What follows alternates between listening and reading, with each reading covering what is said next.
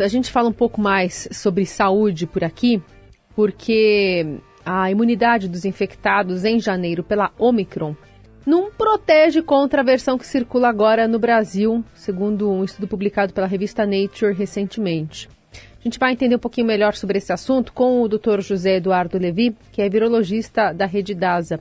Doutor, obrigada por estar aqui. Bom dia. Bom dia, Carolina. Bom dia, ouvintes. Queria entender, acho que a gente pode partir das reinfecções, né? Acabou que as pessoas ficaram muito é, condicionadas às primeiras informações que se teve sobre a Covid, né? De que havia um, um, tempo ali que as pessoas ganhavam algum tipo de imunidade a partir da contaminação pela, pela, pelo vírus. E depois de um tempo a gente começou a ter essas novas cepas, as variantes que ficam circulando por aí. E aí a reinfecção acabou se tornando algo é, mais fácil por conta dessa identificação com uma cepa determinada para a reincidência. Como é que isso está se organizando agora aqui no país? bom, é, essa, esse conhecimento de que a gente, depois de uma infecção natural, estaria protegido por algum tempo, é, ele se baseou no, nos primeiras observações do ano de 2020. Quando entram as variantes na, na jogada, isso passa a não valer. E aí a gente viu já ano passado, quando teve o pico de gama aqui no Brasil, que muita gente que tinha tido já a Covid voltou a ter, né? Então, como a variante predominante é sempre bastante diferente da anterior, essa resposta imune que você tem é, com uma, uma, exposição prévia realmente não protege você contra uma nova infecção. Então, eu diria que ter ou não ter Covid, ter tido ou não ter tido Covid hoje, não faz diferença. Então essa falsa sensação de segurança, ah, acabei de pegar, posso ficar tranquilo para os próximos meses, não é infundada, não existe, né? Ah, acabei de pegar vale sim, porque ah, assim tá. a gente continua não vendo uma reinfecção pela variante que está dominando. É que uhum. assim é um pouco, e eu vou, vou, ser um pouco detalhista, me desculpe, mas assim, gente, o que a gente chama de Ômicron hoje Uma é, vasta são vírus bastante né? diferentes entre si.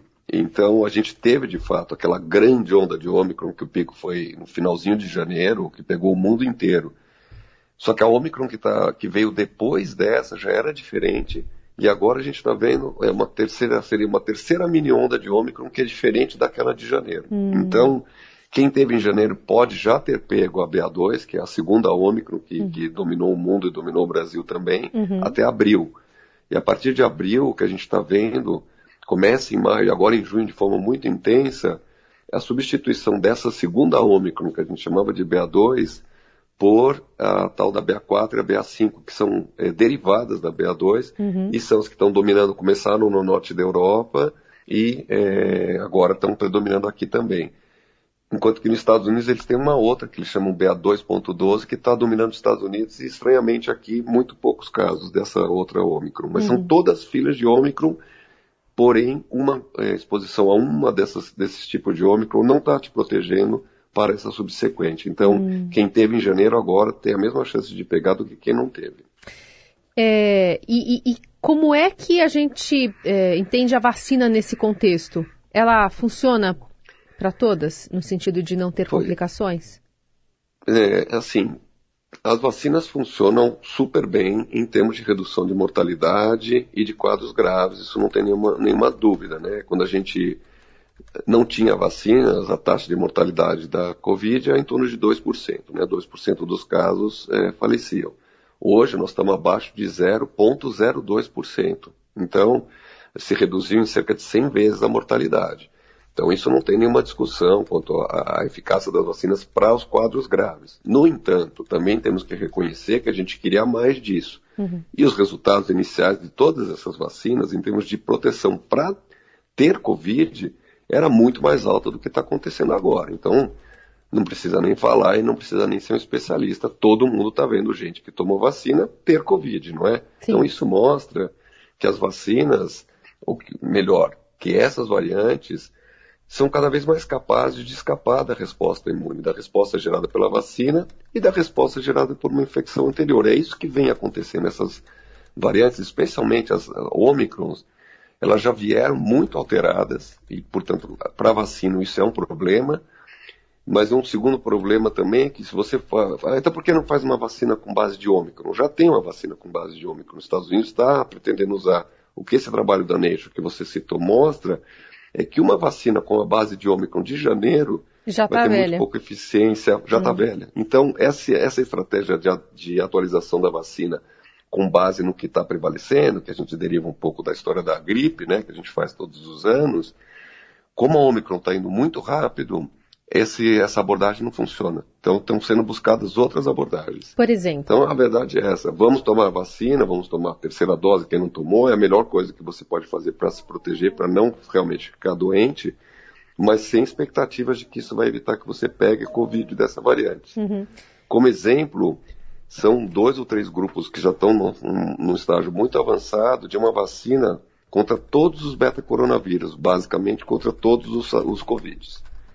E esses que nós temos agora e os que vão vir no futuro também. Então, Hum. existem maneiras de você reconhecer nesse vírus algo que nunca vai mudar, que é absolutamente essencial para esse vírus, que ele não consegue mudar, se mudar ele desaparece. Hum. E aí faz a vacina contra esse pedaço do vírus que é conservado no SARS-CoV-2, em todas as variantes de preocupação, no próprio SARS-CoV-1.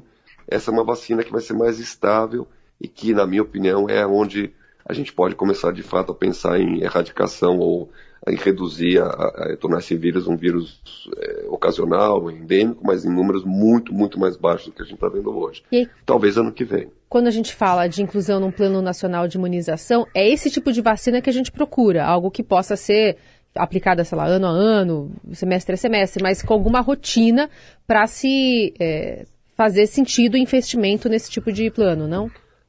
A verdade é que se, quando se chegar nessa vacina é, que seja protetora contra todos os beta Ah, não coronavírus, mais, Ela né? não precisa mais ser anual. Verdade, não, verdade. Ela pode ser como outra. Veja, a gente usa vacinas, é, por exemplo, febre amarela, basicamente é uma vacina que tem 50 anos, 60 anos sem mudar. Por Sim. quê? Porque o vírus não mudou. Então ela continua funcionando igual os últimos 60 anos. Se a gente tiver algo assim, em que nesse pedaço do vírus, como eu estou me referindo, ele não muda, a gente pode ter uma vacina que seja aplicada a cada 5 anos, ou cada 10 anos, um reforço, mas nada que precise ser atualizado constantemente. E quem que está estudando essa vacina, quem que está mais à frente dessa iniciativa? Olha, são vários grupos, três ou quatro grupos que a gente tem acompanhado. Um um é o das Forças Armadas Americanas, outro é um consórcio eh, coreano também. Tem mais de, tem três grupos pelo menos que estão publicando com essas vacinas. Já alguns já começaram o teste em humanos. Que aí naquele processo, enfim, né, de, de fazer o teste amplo e tal, passar por é, algumas, algumas medidas de segurança, aprovação pelas agências, para aí sim colocar isso no mercado. É, e assim, digamos, o momento para fazer os testes de eficácia são, é um momento nesse sentido bom, porque tem muito caso, né? Então é, É. bom para você testar a vacina quando você está tendo muito caso. Isso não vai ser um problema para avaliar a eficácia dessas novas vacinas. E uma, uma visão mais otimista dessas vacinas no mercado só 2023 ou mais Ah, para com frente? certeza. 2022 sem, sem chance. Sem chance. Tem uma outra linha que nos dá esperança também, e não são é, uma ou excludentes, né, ou uma ou outra, que são as medicações. Né? Quer dizer, a gente tem a expectativa de ter um antiviral barato, que você possa tomar por boca e que seja eficiente novamente contra todos os coronavírus. Isso é um sonho, mas também tem bastante gente trabalhando nisso. é, e, e demora um pouco mais do que uma vacina. As vacinas, essa tecnologia, essas tecnologias novas, tornaram mais fáceis e muito mais ágeis o desenvolvimento de vacina.